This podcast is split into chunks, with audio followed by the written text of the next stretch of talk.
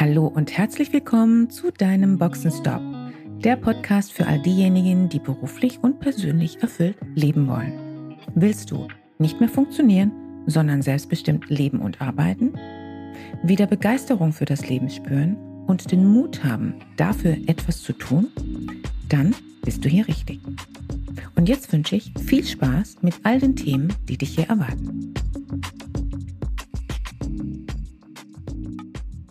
Hallo und mal wieder herzlich willkommen zu einer weiteren Boxenstop Podcast-Reihe. It Takes Two. Bestimmt ist Ihnen dieser Song bekannt von Marvin Gaye, ein ganz wunderbarer Song. Was hat dieser Song heute mit unserem Thema zu tun? Eine ganze Menge.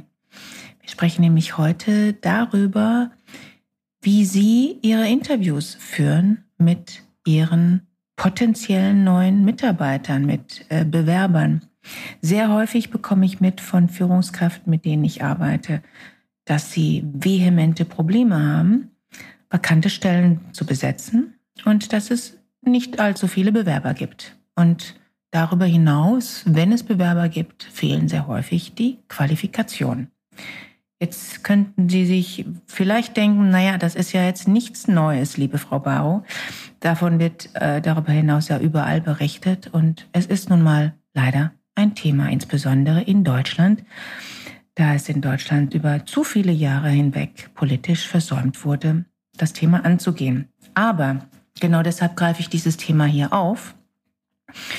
Ähm, ich will hier einmal ein paar Aspekte nennen, die mir eben immer mal wieder auf der Arbeitgeberseite als Versäumnis auffallen, um ihn, sofern Sie sich bei dem einen oder anderen Aspekt dann auch ertappt fühlen, einen Impuls mit auf den Weg zu geben, ähm, dass Sie sehr wohl nämlich einiges tun könnten, wenn Sie denn wirklich neue Mitarbeiter und qualifizierte Mitarbeiter haben wollen. Also bleiben Sie dran. Zunächst einmal, Bewerbungen bleiben ganz häufig ziemlich lange liegen, werden erst nach Wochen beantwortet. Teilweise gibt es das tatsächlich auch nach Monaten. Man glaubt es nicht, aber es ist so. Häufig mit dem Argument ähm, oder dem Hinweis, zuständige HR-Person oder manchmal eben auch die jeweilige Führungskraft war krank, im Urlaub oder sonstiges. Das ist ein No-Go. Bin ich als Bewerber, stellen Sie sich einfach mal vor, Sie wären der Bewerber für eine bestimmte Rolle, für eine bestimmte Position.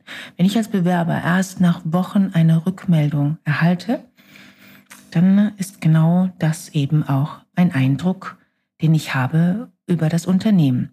Zum einen bin ich sehr wahrscheinlich längst bereits in vielen anderen Gesprächen mit anderen Unternehmen. Vielleicht habe ich auch bereits eine Entscheidung getroffen. Und vor allen Dingen habe ich einen ganz bestimmten Eindruck. Denn wenn man Dinge bereits mit Bewerbern so schleifen lässt, dann kann es ja kann's nicht wirklich so wichtig sein. Und dann werden sich sehr wahrscheinlich die zehn Prozesse auch in der Zusammenarbeit zeigen. Als weiteren Punkt habe ich mir notiert, wenn dann die Gespräche stattfinden mit Bewerbern, sind diese wenig strukturiert und kaum vorbereitet. Es gibt nach wie vor, pardon, sehr viel Blabla. Und auf konkrete Fragen der Bewerber gibt es unklare, vage Antworten. Mit dem Resultat, dass der Bewerber am Ende mehr oder weniger genauso schlau ist wie vorher. Und dasselbe gilt allerdings auch für Sie als potenziellen neuen Arbeitgeber, denn ohne Vorbereitung für solche Gespräche mit Bewerbern wird auch ein Arbeitgeber nicht die Dinge erfahren, die wirklich wichtig sind. Spannend war für mich festzustellen, dass genau dies auch von Top-Führungskräften berichtet wird, also die mir das selbst erzählt haben, die sich selbst auf die Suche gemacht haben nach einer neuen Funktion in einem anderen Unternehmen. Und damit zeigt sich, dass es ein Thema ist, das sich unabhängig von der Hierarchieebene zeigt. Weiteres Thema, weiterer Aspekt, Time is Money. Ja, das ist so, werden wahrscheinlich die meisten mir zustimmen, vermute ich. Dennoch oder gerade deshalb gilt es im Bewerbungsprozess, sich die Zeit zu nehmen für die Gespräche. Es ist ein Dialog und es ist kein Monolog. Und darüber hinaus wäre es durchaus auch angebracht, pünktlich zum Interview zu erscheinen und die Bewerber nicht unnötigerweise warten zu lassen. Wer sich hier nicht die notwendige Zeit nimmt, darf sich darüber hinaus eben auch nicht wundern, dass erstens ein Bewerber in einem solchen Gespräch sich nicht wertgeschätzt fühlt und zweitens nicht die wesentlichen Aspekte für beide Seiten geklärt wurden und danach die Überraschung sehr wahrscheinlich sehr groß ist, wenn die Erwartungen bei einer Anstellung auseinanderliegen. Hm, dumm gelaufen. Ja, dumm gelaufen, allerdings war das Ganze absehbar. Und als weiteren, als vierten Punkt will ich noch erwähnen, die mangelnde Interviewfähigkeit von sehr vielen, von sehr vielen Führungskräften. Fragekompetenz zu entwickeln gehört ja eh in das Repertoire einer Führungskraft und sollte per se ein ein notwendiger Aspekt sein in der gesamten äh, Entwicklung einer Führungskraft. Darüber hinaus geht es eben darum, wenn es äh, um Interviews geht äh, mit Bewerbern, Fragen zu entwickeln, die eben für ein Interview adäquat sind. Und das ist dann nochmals ein kleiner Unterschied zu der, sonstigen Fragekompetenz im Bereich von Führung, äh, denn hier geht es um Interviewtechniken, genau genommen, ähm, und die spezielle Fragetechnik hierzu. Ich möchte jetzt hier einmal ein kleines Sammelsurium an Fragen aufführen, einfach nur, um Ihnen einmal eine Idee zu geben, ähm, was Sie besser nicht stellen sollten als Fragestellung. So, auch hier habe ich äh, vier Fragen ausgewählt Fangen wir mal mit der ersten an. Sind Sie denn qualifiziert für diese Funktion? Hm. Tja, was glauben Sie wohl? Welche Option gibt es hier für den Bewerber darauf zu antworten? Ja oder nein? Ganz einfach, denn es ist eine geschlossene Frage. Ein souveräner Bewerber könnte sehr gut den Ball zurückspielen und beispielsweise fragen, ja, welche konkreten Qualifikationen erwarten Sie denn für diese Funktion? Oder auch äh, ähm, der, oder, der, oder der Kandidat könnte eben, wenn er souverän ist, auch einfach ein klares Statement darüber geben, weshalb er der geeignete, qualifizierte Kandidat ist. Ein selbstbewusster Kandidat kann hier so oder so punkten denn er wird alles aus dem Register ziehen, was er im Angebot hat. Und darüber hinaus wahrscheinlich auch wesentlich mehr noch, nämlich das, was Sie hören wollen.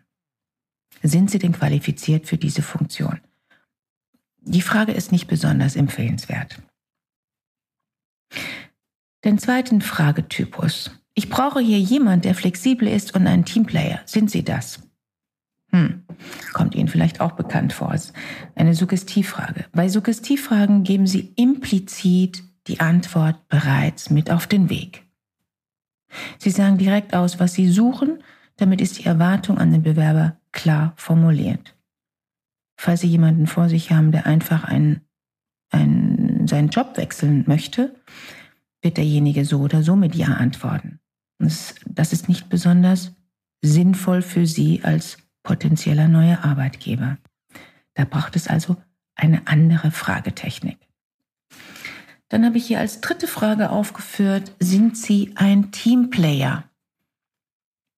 Auch hier gilt, bei geschlossenen Fragen gibt es ein Ja oder ein Nein als Antwort.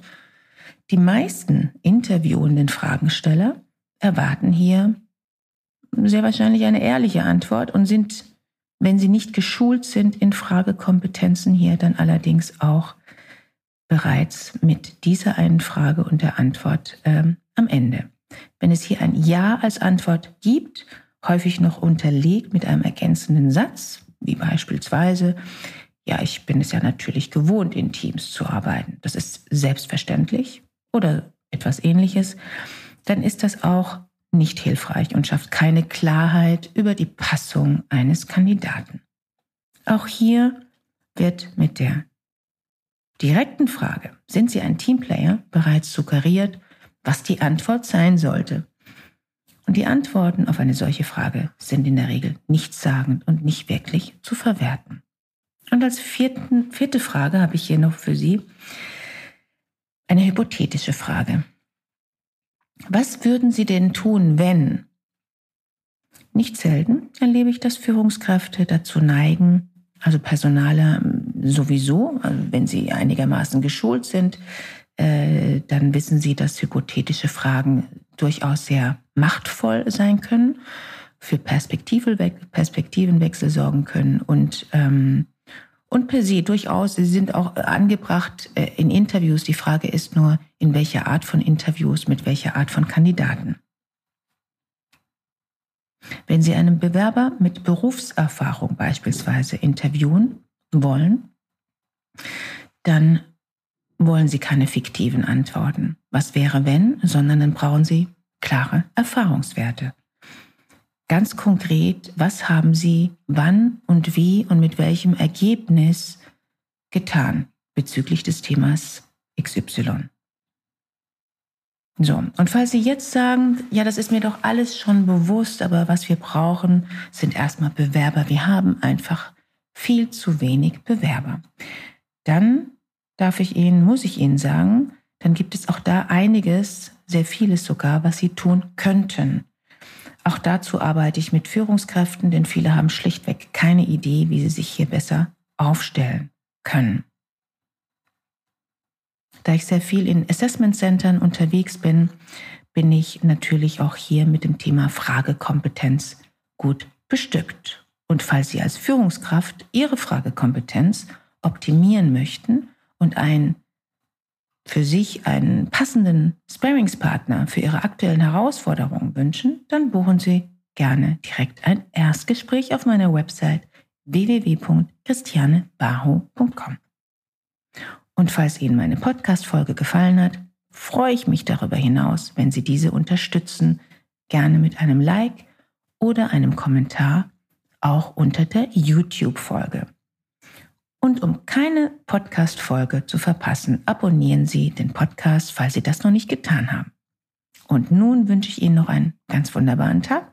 Vielen Dank fürs Ohr und bis zum nächsten Mal. Schön, dass du dabei warst. Wenn dir dieser Podcast gefallen hat, schreib gerne eine Rezension. Wenn du mit mir in Kontakt treten willst, kannst du dich gerne auf LinkedIn mit mir vernetzen. Und falls du dir einen Sparingspartner an deiner Seite wünschst, der dich auf deinem Weg zu deinem selbstbestimmten, erfüllten Leben unterstützt, kannst du gerne ein kostenfreies erstes Kennenlerngespräch buchen, in welchem wir schauen, wo du stehst und wie wir zusammenarbeiten können. Dazu kannst du direkt auf meiner Website einen Gesprächstermin buchen. Direkt unter Free Call stehen dir Terminoptionen zur Verfügung. Danke für deine Zeit Ciao und bis zur nächsten Folge.